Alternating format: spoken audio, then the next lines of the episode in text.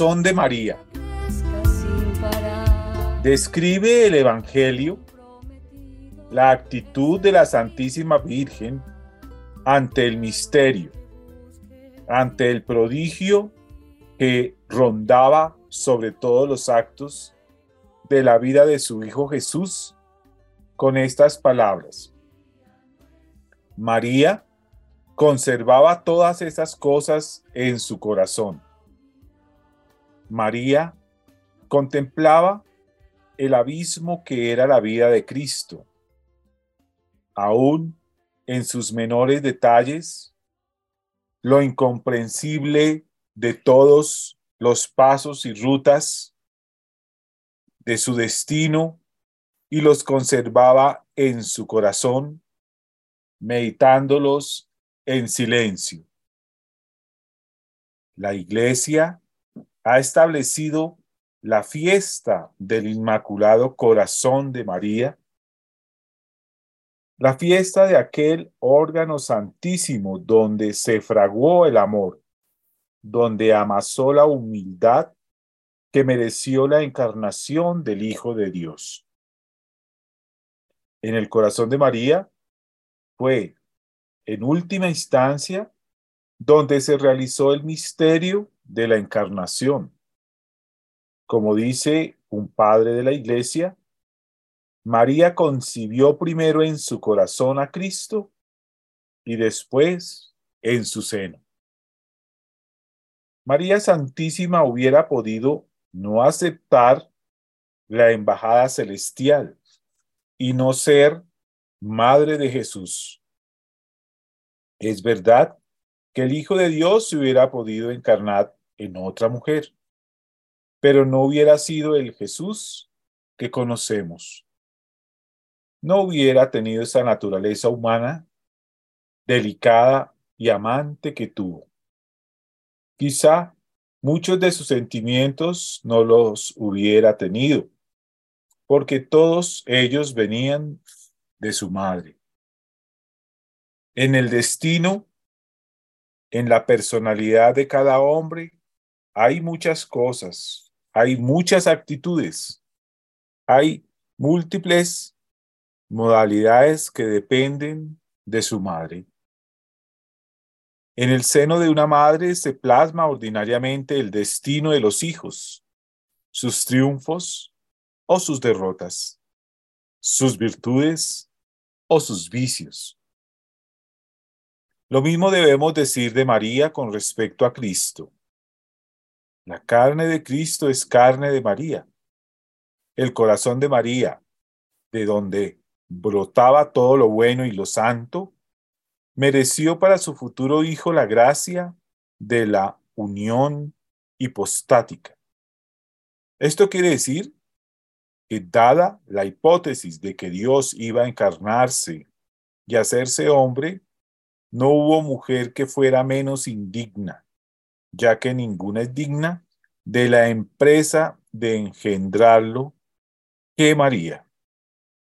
Y siendo así que la naturaleza humana de ese Dios encarnado depende absolutamente de su madre, la Virgen mereció para su Hijo la gloria adorable, el misterio pasmoso de la encarnación.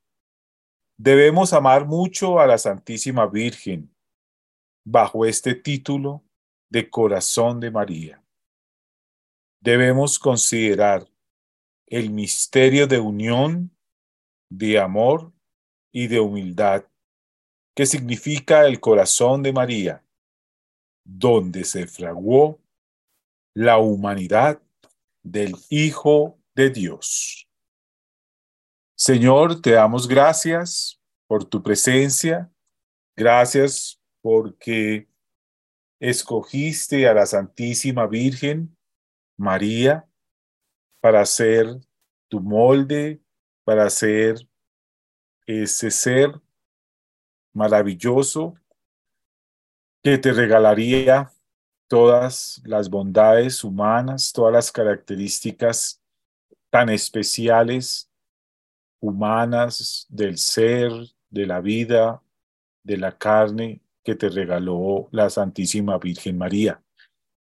Permítenos, Señor, que la Santísima Virgen continúe plasmando en nosotros algo de esos hermosos dones y características que te dejó a ti, que te impregnó a ti, que te llevó a ser tu Señor con las características que te conocemos, que te sentimos, que te llevamos en el corazón.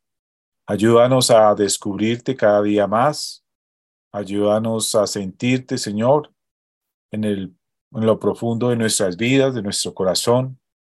Enséñanos a llevarte, a confiar en ti plenamente, a saber que tú nos cuidas, nos sanas, nos proteges, nos llenas, nos salvas y haces de nosotros, si en nosotros hay ese deseo, haces de nosotros personas de bien, personas que te tratan de vivir, de llevar a todo lado y hacerte eh, presente en cada una de las situaciones y circunstancias de nuestra vida. Gracias, Señor, por tu Santísima Madre. Gracias por regalárnosla. Y queremos bendecirte y alabarte en este momento. Gracias, Señor. Madre Santísima, acordándote en la fiesta de tu Inmaculada Concepción, de tu Sagrado Corazón, queremos que nos guardes en tu corazón y poco a poco nos hagas hijos espirituales mucho más agradables a tu Hijo Jesucristo. Tú lo puedes hacer como verdadera madre para que todos los días seamos gestados para mejorar todas nuestras actitudes y seguir sirviéndole a nuestra Santa Madre Iglesia bajo tu protección. Y a ti, Jesús, también te alabamos y te bendecimos y te damos gracias por esta maravillosa Madre que nos has regalado, ejemplo de vida, verdadera discípula, verdadera Madre, de la cual aprendemos muchas cosas y todos los días sentimos su cuidado maternal. Queremos encomendarte en esta hora, en este momento, nuestros pensamientos, nuestras palabras, para que te podamos escuchar, que para que te podamos seguir y podamos encomendar, Señor, cada una de las reflexiones y mm, enseñanzas que podamos tener en este programa. Bueno, muy buenas tardes, buenas amaneceres, buenos días, eh, queridos hermanos, queridos oyentes de la Radio María. Queremos mm, desearles que estén todos muy en presencia de Dios, que sean bendecidos, que sean completamente llenos de la presencia del Señor y de su Santo Espíritu en sus familias, en su diario vivir, en sus proyectos, que siempre sea el Señor el que dirija nuestros pasos, nuestros pensamientos, nuestros proyectos. Eh, los saludamos a todos de verdad con mucha alegría. Queremos invitarlos a que reflexionemos, a que nos sentemos un rato a escuchar y, a comentar sobre esta maravillosa eh, propuesta de mejorar la autoestima de nuestros hijos.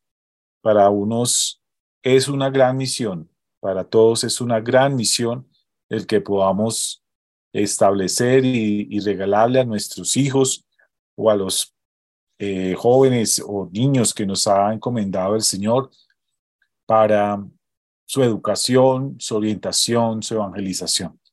Por eso, bienvenidos, queremos que estemos muy unidos en esta eh, empresa de mejorar la autoestima de nuestros hijos. Y antes de continuar, yo quiero saludar a todos mis hermanos de la mesa de trabajo, Doctora Mercedes García, ¿cómo estás? ¿Cómo te ha ido? Qué alegría tenerte acá una vez más en este programa.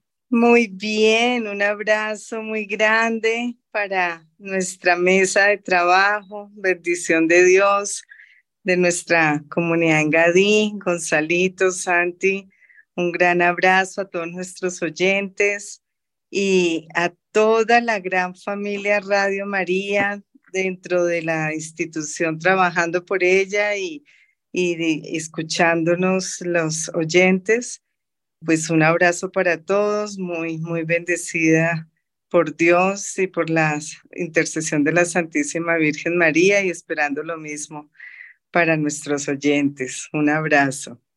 Santiago, ¿cómo estás? Qué bueno escucharte, sentirte, verte.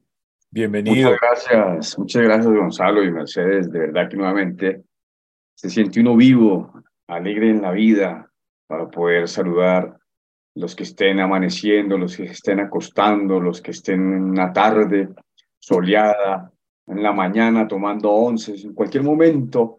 De verdad es una gran alegría poder compartir las vidas con estos hermanos. Muchas gracias por esta oportunidad.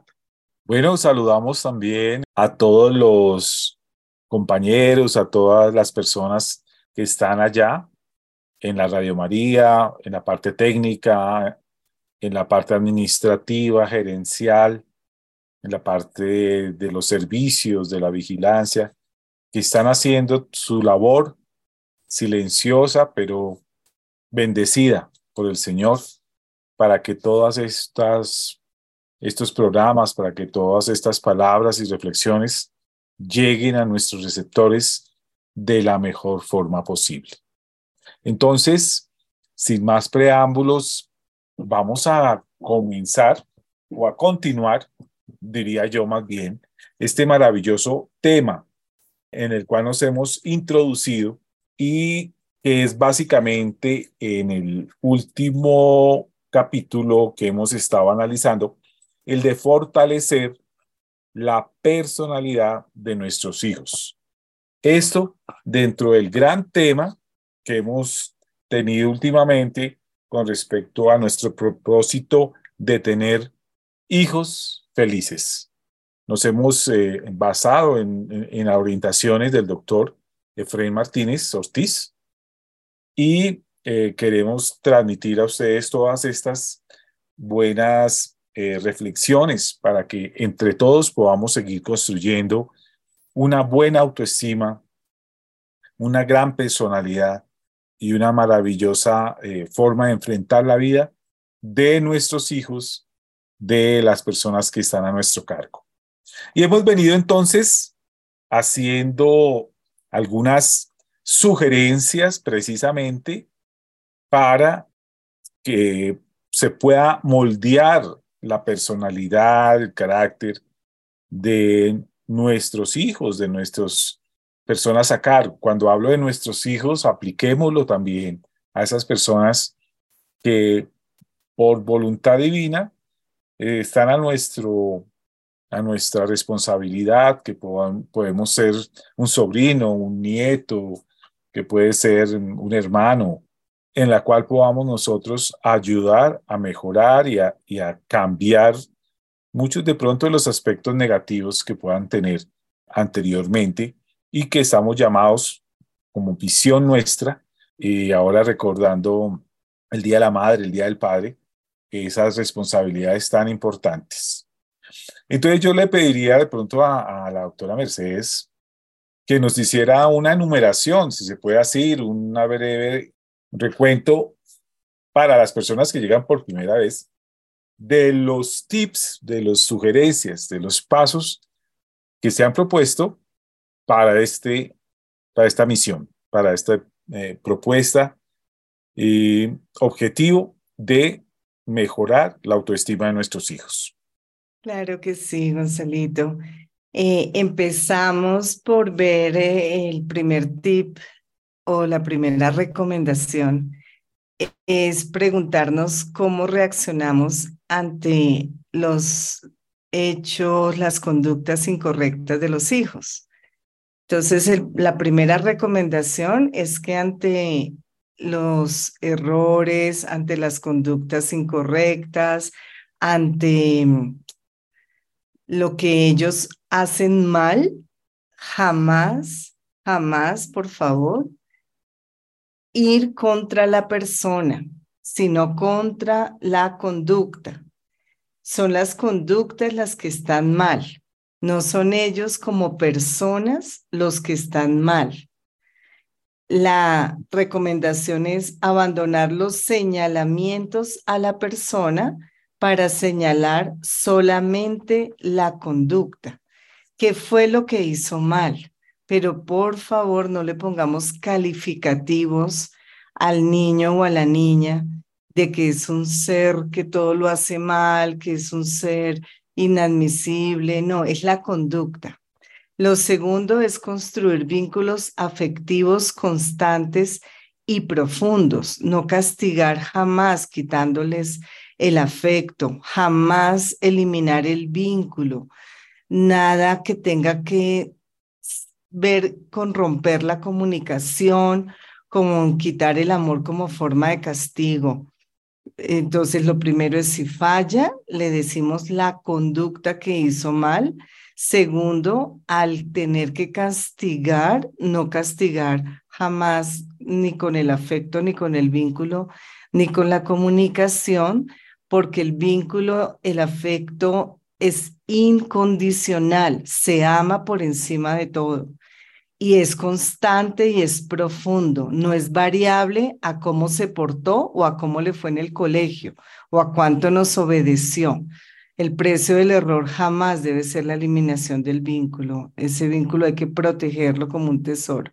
Tercero, trabajar la proximidad emocional acercarnos emocionalmente para expresar físicamente, verbalmente, de todas las formas posibles el amor, dar el besito de las buenas noches, de cuando llegamos a casa, el abrazo por, por lo que ha logrado, por la dicha de, de vernos nuevamente en el día.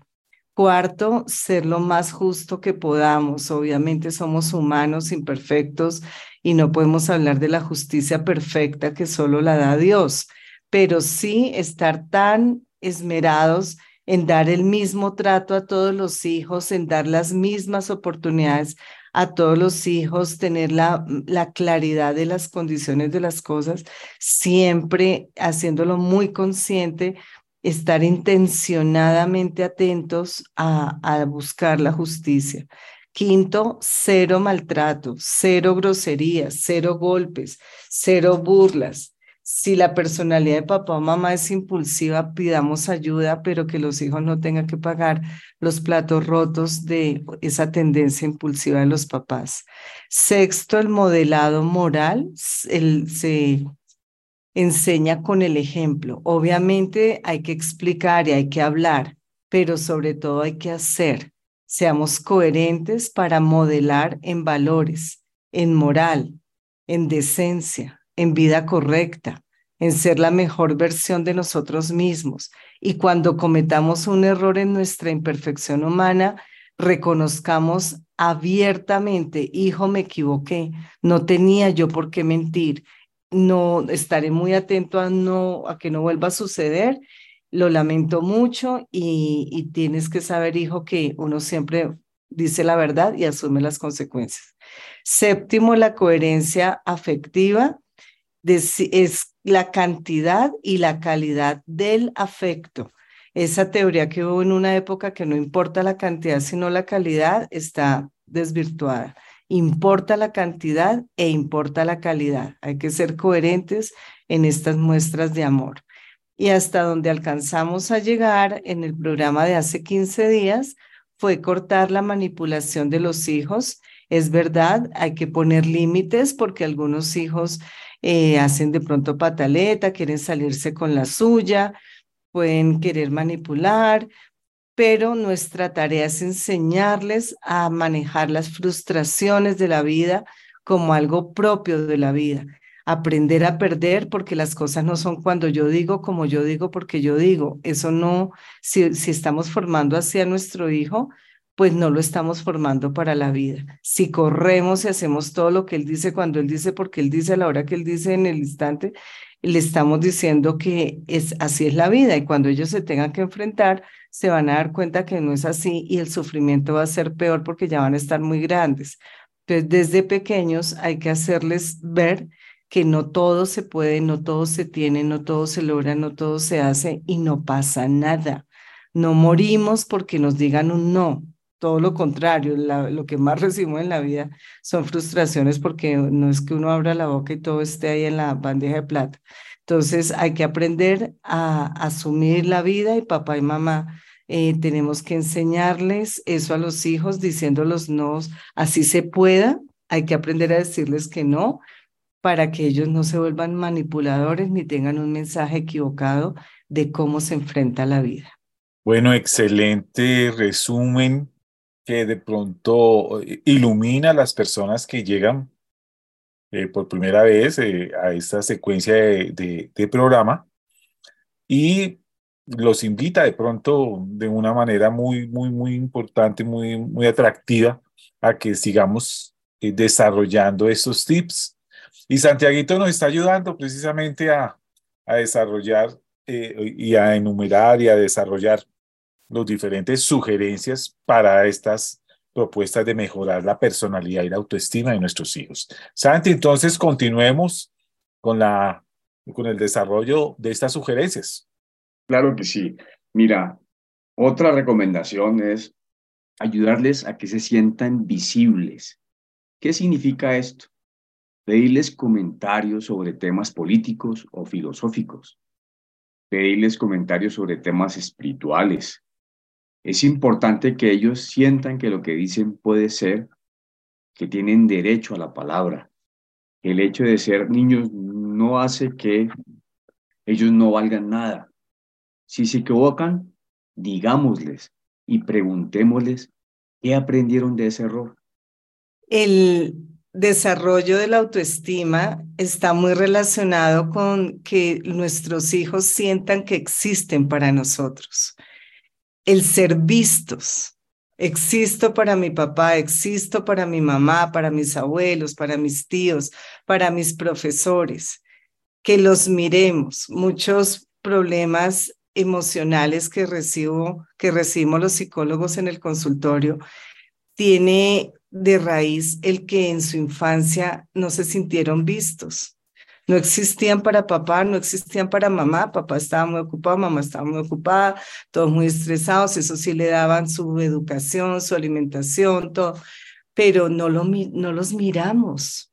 Y nos, o sea, es mirarlos, literalmente mirarlos con los ojos y mirarlos con el corazón y con los oídos, escucharlos, que ellos sepan que existen en nuestra vida ¿Cuántos, adultos vemos que en su infancia no se sintieron vistos?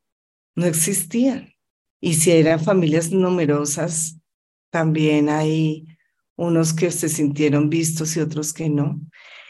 Entonces, es supremamente importante que si ellos nos vienen a hablar, nosotros los escuchemos eh, en visitas que uno le hace a las amigas, en fin, o, cuando vienen padres a, a, consejería escolar que traen un pequeñito, el niño, mamá, mira, mamá, y la señora no está haciendo lo que está haciendo, ¿sí? No es que yo vine a hablar con la psicóloga, es que yo vine a pagar la matrícula, es que yo vine, y el niño, la niña, mamá, mamá, mamá, paremos dos segundos.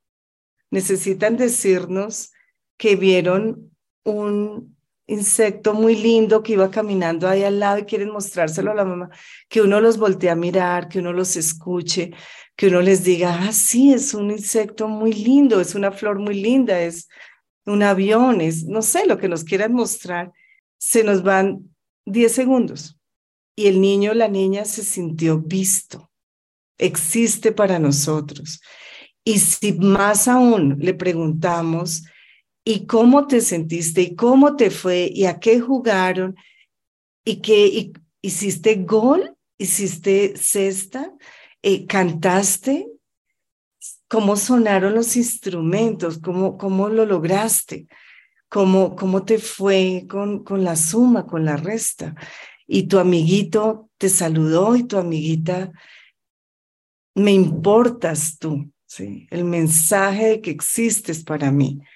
Hay que ayudarlos a que se sientan visibles, hay que verlos con los ojos de los sentidos, con los ojos del corazón, con los ojos, con los oídos físicos y con los oídos del corazón.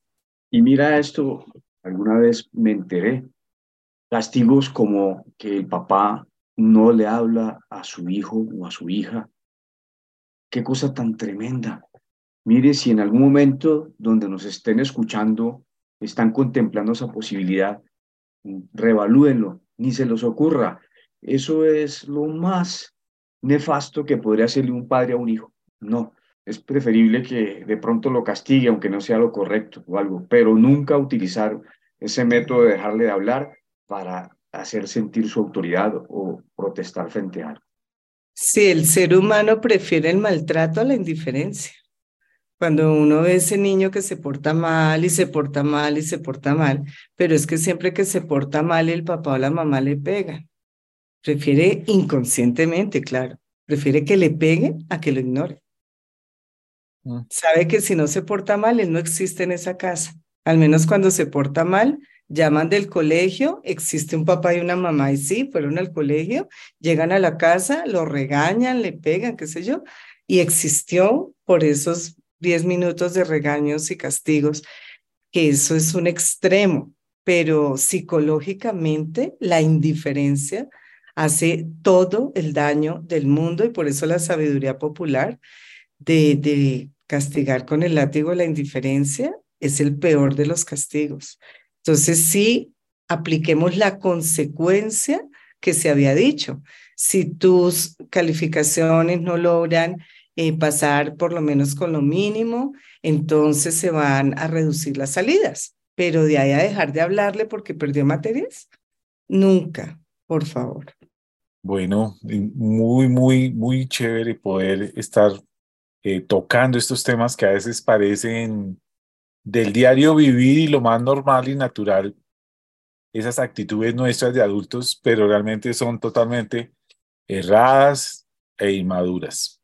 Entonces, Santiaguito, continuemos con, otro, con otra sugerencia tan valiosa como la que hemos estado haciendo. Sí, mira esta enseñarles a equivocarse. Aceptar el error y permitirlo les ahorrará mucho estrés. Confesar humildemente que a veces nos equivocamos y decirles que es humano será de gran alivio en sus vidas. Los niños deben asimilar que seguimos aprendiendo durante toda la vida. Es importante exigir de forma adecuada y apreciativa porque el hecho de que aceptemos los errores no quiere decir que no esperemos lo mejor de ellos. Solamente significa que sabemos que no siempre se obtienen los resultados esperados.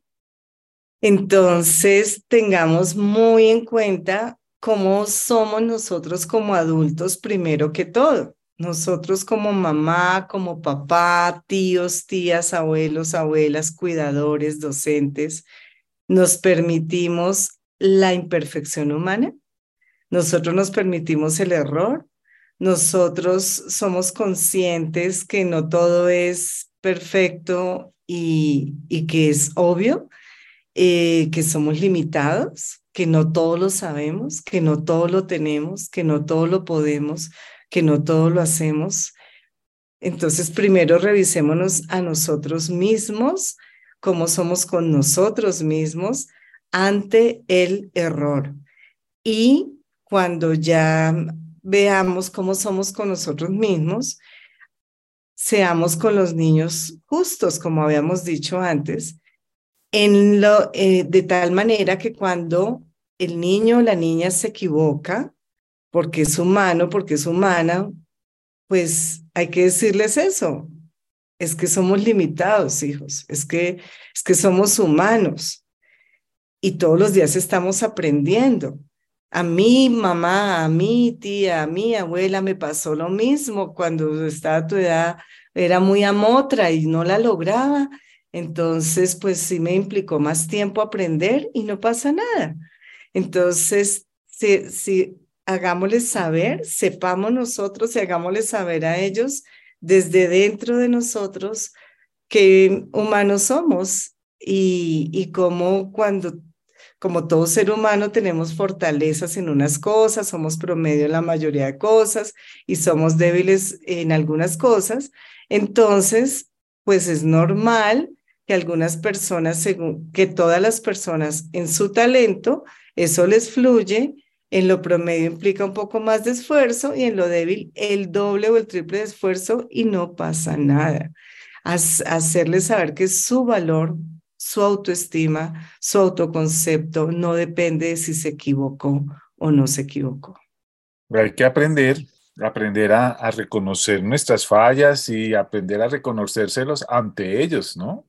Que ellos sepan que también nosotros la embarramos de vez en cuando y pedir perdón, ¿por qué no? Pedir excusa, eh, pedirle perdón a otra persona delante de ellos. Eh, todo eso implica que somos humanos y que eh, de esa manera estamos enseñándoles a que nos podemos equivocar, y, pero la cosa sigue hacia la mejoría, hacia la búsqueda de la, mm, de la, del mejor actuar. Entonces, continuemos, Santi. ¿Qué otro? Pues sí, sí, sí, perdóname, sí. Es, es, sí, no es sinónimo de mediocridad, ¿no? Cuando estamos hablando de que somos humanos, limitados, imperfectos, estamos hablando de que vamos a estar en la búsqueda de mejorar como personas, pero no quiere decir que no admitamos la imperfección humana. La aceptamos y hacemos lo que esté a nuestro alcance dentro de esa limitación. El punto es que vemos berrinches o vemos peor, en el peor de los casos, suicidio porque no superaron un error. ¿Sí? Entonces las consecuencias pueden ser nefastas porque el niño o la niña no se perdona que no sacó 100 sobre 100, no se perdona que no sacó 90 sobre 100, no se perdona que el tal niño o tal niña lo haya rechazado, la haya rechazado cuando, cuando quiso establecer un noviazgo. Se atribuyen todo a, a, a, que se equivocaron, a que son culpables, a que son malos y, y, no, y que eso no puede pasar, que no se pueden equivocar, que todo tiene que salir, que todo tiene que ser, que todo tiene que fluir desde ese, ese estándar altísimo que, que se han puesto.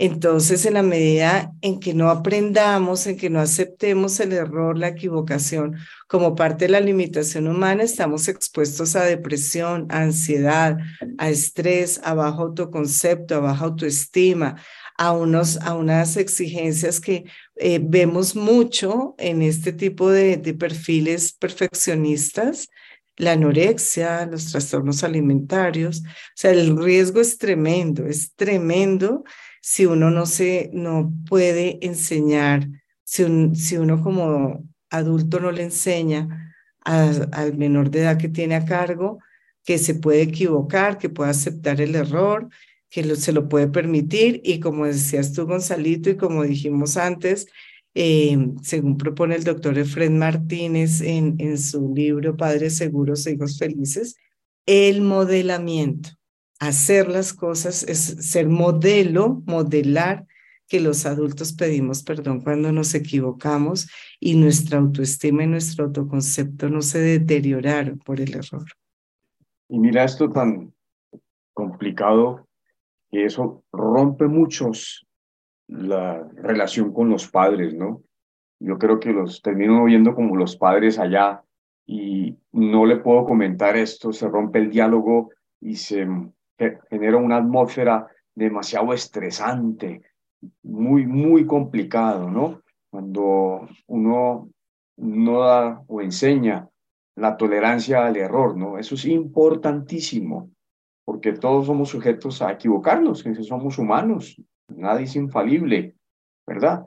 Pero hay que mostrarles que de eso podemos sacar enseñanza, lecciones aprendidas. Así es, así es. Bueno, ¿qué otra tenemos eh, enseñanza para, reflexionar, Claro sí. Santiago. Mira esta que dice, aumentemos la autoestima. Habla bien de tu hijo delante de otros jóvenes y de otras personas en general. Manifiéstale a tu hijo interés por las cosas que él hace, pero sobre todo centrado en cómo es que logra hacerlo. Ellos deben sentir que lo que dicen es importante, que pueden aportar, que nosotros nos sentimos orgullosos. De hecho, el orgullo de los padres es tal vez uno de los factores de protección más poderosos en la formación. Es experimentar que hay gente que siente orgullo por uno. Uy, eso es importantísimo.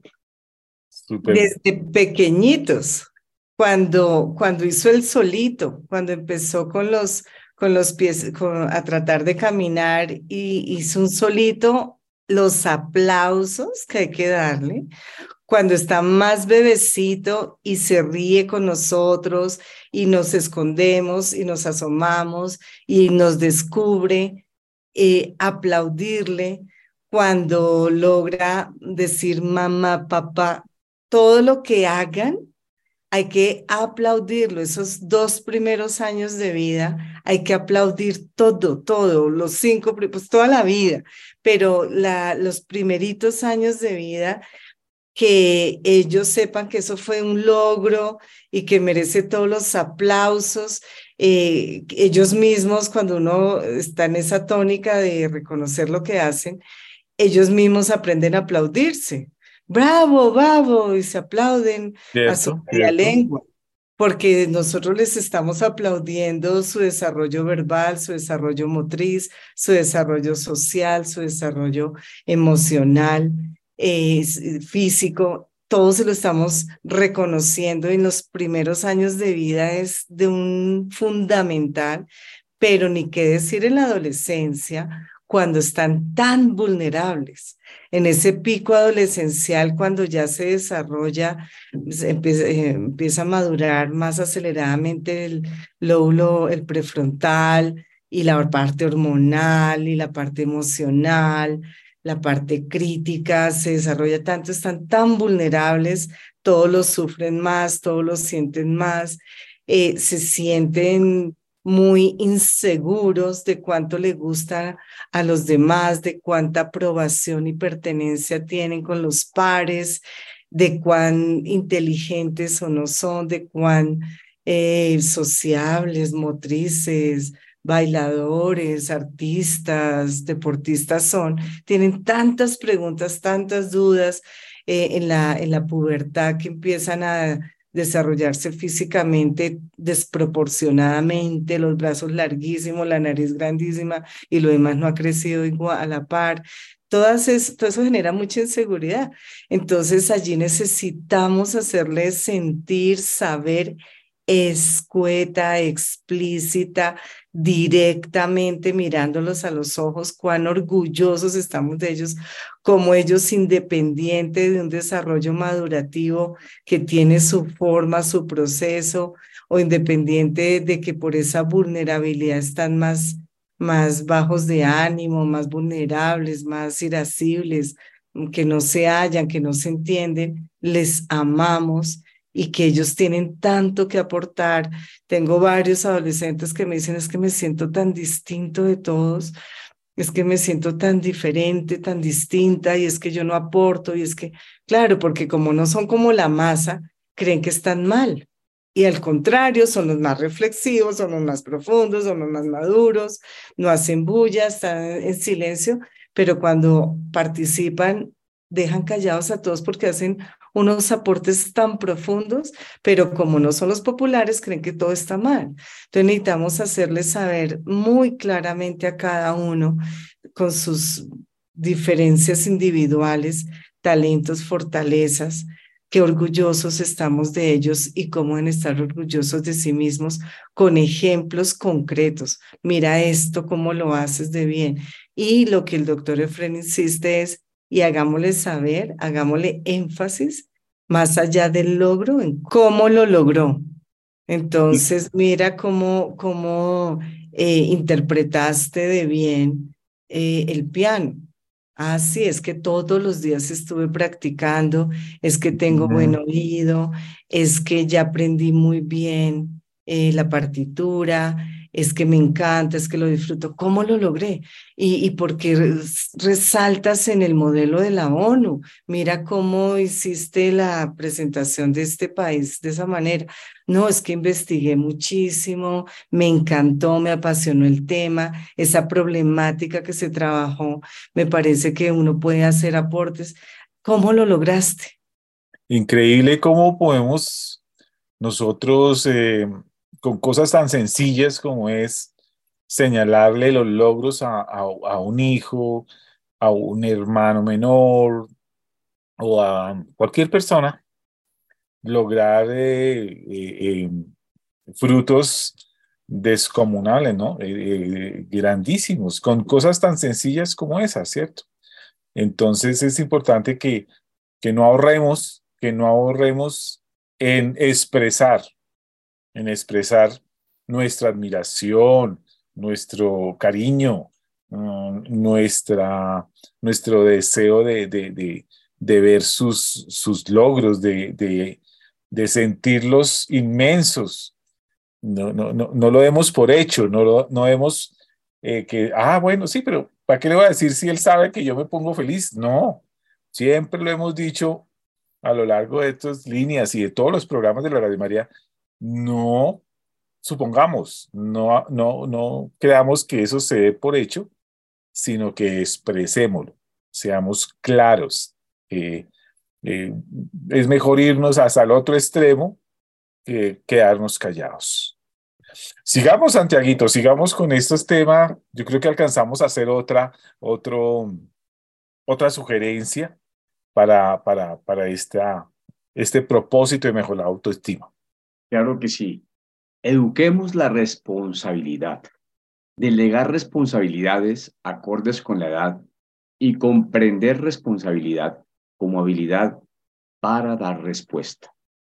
Si yo necesitara que ustedes me dieran una, me hicieran, me dieran una, una respuesta, yo tendría que hacerles una pregunta, pero ¿qué pasaría si yo no permito que mis hijos respondan nunca las preguntas que les hace la vida?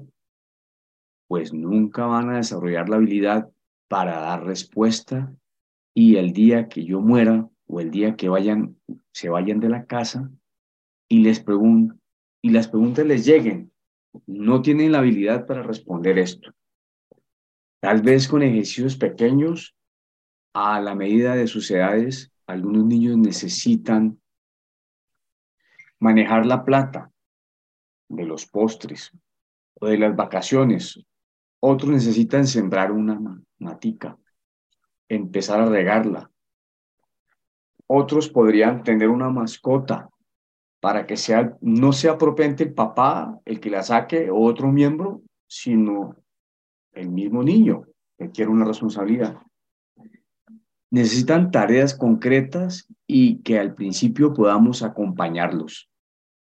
Es importante que asuman responsabilidades, dejar que tomen decisiones, pero si vemos que la decisión es botarse por la ventana, esa decisión no vamos a dejar que la tomen.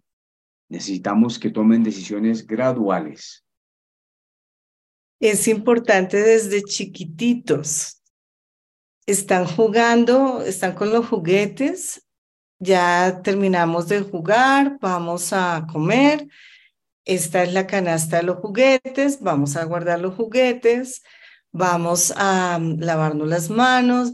Entonces se les va asignando, se les deja hacer lo que ellos ya puedan hacer. Cuando hacemos todo por ellos, la famosa sobreprotección, les estamos enseñando a que no asumen responsabilidades. Sin querer estamos generando un concepto de inútil, de inutilidad. Entonces es súper importante que les asignemos responsabilidades porque la vida les está, nos está a todos los seres humanos haciendo preguntas permanentemente. Cómo te vas a comprometer en la vida, cómo te vas a hacer cargo de ti mismo, cómo te vas a hacer cargo de ti misma, cómo vas a asumir la academia, cómo vas a asumir las relaciones familiares, cómo vas a asumir el cuidado de tu salud. La vida nos está todo el tiempo preguntando y si nosotros hacemos todo por ellos y no les ayudamos a que se hagan cargo de su salud física, su salud emocional, espiritual, social, académica, intelectual, sus diferentes dimensiones de la vida, porque hacemos todo por ellos, pues no saben ni la responsabilidad ni la autoestima, porque no los dejamos. Obviamente son tres etapas. La primera etapa, les enseñamos y los acompañamos. La segunda etapa, los dejamos que ellos hagan, pero acompañándolos. Y ya la tercera etapa está la autonomía, ya los dejamos que lo hagan solos, pero tenemos que eh, eh, pasar por esas tres etapas, sino quedarnos en la primera de hacer nosotros las cosas. O sea, nosotros las hacemos es para enseñarles a ellos, no para quitarles la responsabilidad. Y luego los supervisamos y luego los soltamos. Ok, y yo creo que podemos mencionar una última, Santiaguito, porque ya el tiempo ahora se nos está acabando. Ríete con él, pero no de él. Hay que trabajar el tema de la risa. De verdad que hay familias que tú entras a la casa y dan ganas de tomar cianuro de entrada, porque todo es más oscuro. Nadie se ríe puedes contar el clima dentro del hogar. Vamos a reírnos con los niños, pero no de ellos. Hay cosas maravillosas como jugar guerra de cosquillas con tus hijos o guerra de almohadazos o guerra de salsa de tomate en el jardín. ¿Qué tal una familia que no se divierta? ¿Qué tal todo en casa tenso y nada de diversión? aprender a reír, ¿no? Aprender a divertirse junto a ellos, ¿no? Aprender a, pasar momentos de felicidad, de alegría y, aprender a, a, enseñarles a ellos a divertirse de una manera constructiva, de una manera de compartir, de una manera eh, que podamos disfrutar cada momento, cada situación, cada oportunidad que nos da la vida de estar juntos y de reírnos juntos y de reírnos a veces de la misma vida para que podamos eh, eh, de verdad darle el verdadero valor a lo que tenemos. Y esto fomenta las habilidades sociales, además. Bueno, yo creo que ahora se acabó el tiempo. Vamos a darle gracias al Señor por estos eh, enseñanzas que nos da y que podamos, ojalá, con la ayuda de su Santo Espíritu, ponerlas en práctica y podemos, podamos eh, hacerlas vida en nosotros inicialmente y de nosotros a nuestros hijos. Entonces, démosle gracias al Señor. Nos consagramos al Sagrado Corazón de Jesús, al Inmaculado Corazón de María, Consagramos nuestro pensar, nuestro sentir, nuestro actuar, nuestro hablar, todo nuestro ser. Queremos que sea tuyo, Madre Santísima, que sea tuyo, Jesús amado, que tu corazón sea nuestro corazón. Amén. Madre Santísima, de verdad que te damos gracias para que nos sigas permitiendo ser cada día mejores seres humanos y elementos para poder contribuir a la mejor autoestima de la juventud y de todos los que lo requieran. Señor, te damos gracias por todo lo que nos regalas. Permítenos disfrutar de todas estas eh, sugerencias para que podamos eh, aplicarlas, podamos hacerla de una manera fácil, llegar a nuestros hijos, a nuestros adolescentes, podamos llegar a ellos de una manera constructiva siempre, de una manera proactiva, que podamos eh, sembrar en ellos cada día una mejor eh, forma de ser, de vivir, mejorarles su autoestima. Permítenos crecer día a día y permítenos, Señor, encontrarte en cada uno de nuestros hijos, nuestros hermanos, y de todas las personas que están a nuestro alrededor. Amén. Bendice nuestro pensar, nuestro sentir, nuestro actuar, nuestro hablar en el nombre del Padre, del Hijo, del Espíritu Santo. Amén. Los esperamos entonces, como siempre, en el próximo espacio de este su programa, Familia. Vale, Vale la pena. la pena. Y como siempre los dejamos en las manos de María, la Madre de Dios. Sea el esposo la cabeza en santidad, en ejemplo y en esfuerzo para progresar. Sea la esposa corazón, calor, cimiento y paz. juntos renovando a diario su entrega total. Los niños nazcan siempre en un hogar y que crezcan fuertes